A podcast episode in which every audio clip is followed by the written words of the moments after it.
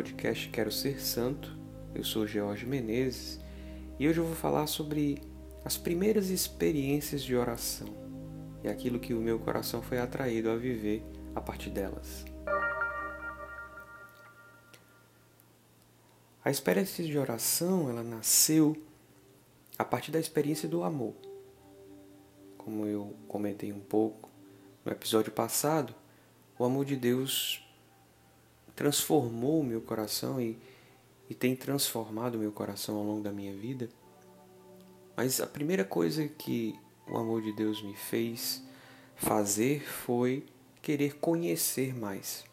Conhecer esse Deus amoroso, conhecer é, como é que ele queria que as coisas fossem, como é que ele criou todas as coisas, como é que ele gostaria que eu procedesse, o que era que eu precisaria fazer da minha vida para estar na vontade de Deus. E foi então que eu fui apresentado à oração. A oração me foi apresentada como esse caminho onde eu podia conversar com Deus. Eu só conhecia as orações de fórmula, né, as orações aquelas que nós aprendemos quando, quando pequenos, a primeira Eucaristia. Nessa época eu nem crismado era, nem tinha desejo de crisma mas conheci o credo, Ave Maria, Pai Nosso, conheci a estrutura do texto, apesar de não gostar de rezar à época. Conheci a estrutura da missa, apesar de não gostar de ir para a missa. Então, é, era mais um conhecimento do que necessariamente uma experiência de oração. Então, me foi apresentado um, um novo modelo de oração, um modelo onde Jesus havia dito na palavra: se queres orar ao Pai, Entra no teu quarto, no silêncio do teu quarto, na escuridão do teu quarto e fala ao teu pai, que escuta no silêncio, que escuta na escuridão, que enxerga na escuridão. E assim eu fiz. Eu rezo sempre à noite, gosto muito de rezar à noite. Hoje em dia, pelas regras da comunidade, eh, eu me readaptei à oração, então existem orações que eu faço de manhã, existem outras que eu faço à noite, mas naquela época eu rezava mais à noite. Né? Sempre, sempre foi mais produtivo para mim à noite do que o dia. E aí eu me colocava em oração a partir do meu quarto. Eu me trancava no meu quarto e ia fazer aquilo que me disseram para fazer. Pedir a Deus, louvar, bendizer, glorificar e fazer um pouco de silêncio para escutar aquilo que Deus queria me dizer. Mas na grande maioria das vezes, quando eu me coloquei nesse nessa dinâmica de oração, eu senti uma necessidade de ler a palavra de Deus, de ler a Bíblia. Eu conhecia muito pouco de Bíblia. Eu sabia apenas que tinham quatro evangelhos, não sabia o nome dos evangelistas, não sabia absolutamente nada de profundo ou de concreto é, da palavra de Deus. Então, a partir da minha oração pessoal, a atração para ler a palavra, eu ia pegando alguns versículos, ia lendo, e aqueles versículos iam me alimentando, iam mostrando para mim aquilo que eu precisava fazer, aquilo que eu precisava mudar, aquilo que eu precisava trabalhar na minha vida. Mas por vezes eu olhava para aquilo, entendia, compreendia com muito mais clareza do que antes. É, a missa, como eu havia dito em algum episódio para trás, a missa não era algo para mim compreensível. É, para mim era um, um rito que não tinha uma profundidade né, tinham apenas palavras decoradas que seguiam a mesma sequência todo domingo. Então eu não entendia muito o que o padre explicava sobre a Bíblia ou sobre as passagens das leituras. Aquilo ficava muito no superficial. Quando eu comecei a ler na oração pessoal, essas palavras do Evangelho, essas palavras da Sagrada Escritura começaram a tomar cor, começaram a ter um, uma nova coloração, elas começaram a fazer sentido e a aumentar em mim um desejo de mudança, de transformação. E olhando para mim, eu me via incapaz de mudar. Eu me via fraco. Tinham coisas que eu até conseguia fazer, mas outras não. Outras eu tinha um propósito e não seguia o propósito. Tinha um propósito e não seguia um propósito. E aquilo começou a me incomodar. E eu comecei a colocar essas mesmas realidades dentro da minha oração. Senhor, eu não consigo fazer. Eu sei que preciso fazer, mas não consigo fazer. E foi então que, na Sagrada Escritura, eu encontrei uma passagem que me explicou isso. E a graça foi tamanha que eu preciso sempre voltar a essa passagem para não cair na ilusão de que as forças são minhas, de que é o meu esforço, de que é a minha vontade que faz a transformação. Antes, é a graça de Deus quem faz. Claro que o desejo, claro que a vontade, a decisão de querer ser transformado precisa existir. Mas a força, a força que mantém essa decisão, a força que mantém esse comportamento, a força que mantém essa esse caminho é a graça de Deus.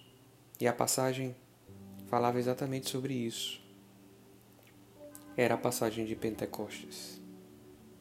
Os discípulos estavam todos reunidos, com medo, a portas fechadas. Jesus já tinha visitado os apóstolos duas vezes e mesmo assim eles continuavam com medo. Mas de repente veio do céu como um vento impetuoso, diz a passagem de Atos 2. E então apareceu como um vento impetuoso e labaredas de fogo que se dividiram e repousaram sobre cada um dos apóstolos. E eles ficaram todos cheios do Espírito Santo. E então, a partir do Espírito Santo, eles saíram e foram pregar o Evangelho de Jesus. Eu olhei para aquela passagem que eu já tinha escutado no meu seminário de vida no Espírito Santo e ela tomou nova cor. Ela tomou um novo tom. Eu precisava clamar o Espírito Santo. Eu precisava pedir a graça do Espírito Santo. Eu precisava que a minha oração tivesse a presença e a ação concreta do Espírito Santo. Então a palavra de Deus se tornou mais clara, então as atitudes que eu precisava tomar se tornaram mais claras, mas antes de tudo isso, a força para viver essa mudança de vida se tornou concreta, porque era a força do alto, era a força de Deus. Era o Espírito Santo que dentro de mim ia fazer as mudanças que eu não era capaz de fazer. E eu precisava me render a esse Espírito Santo. Eu precisava me render à graça de Deus.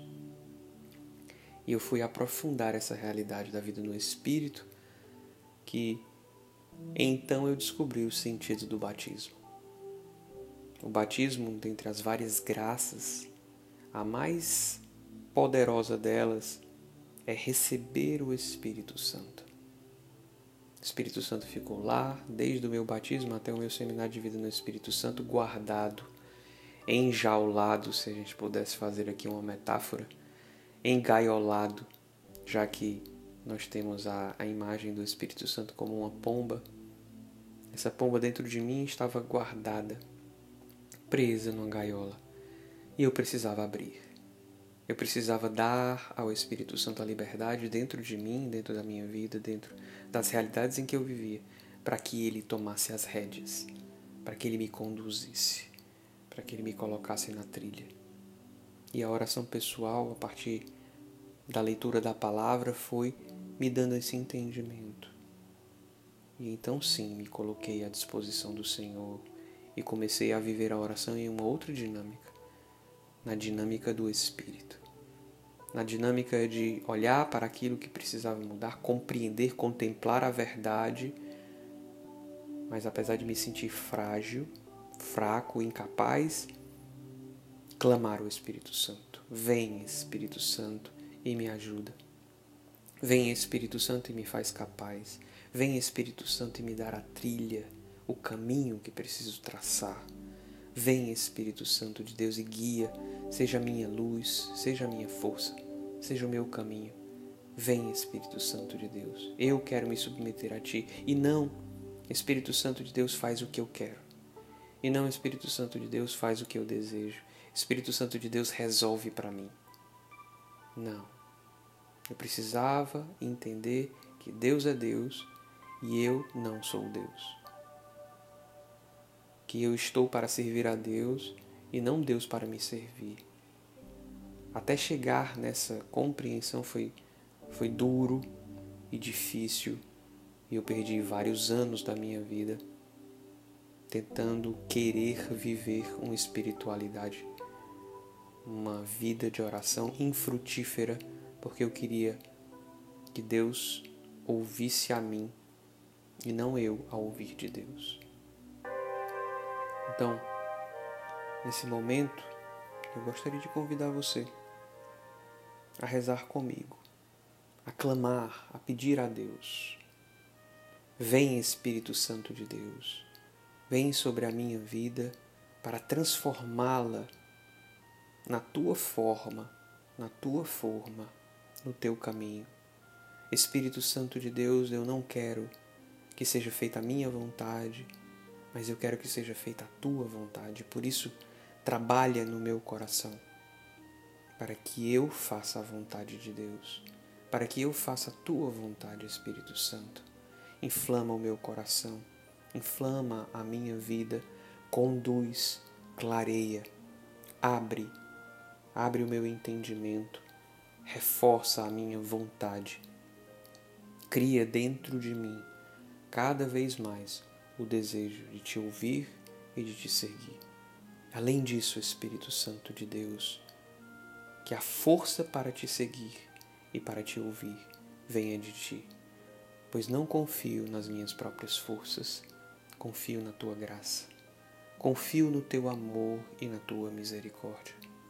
Vem, Espírito Santo de Deus, sobre todos aqueles que estão me ouvindo nesse momento e também a eles inflama com a graça de te seguir, com a graça de te desejar, com a graça de te querer.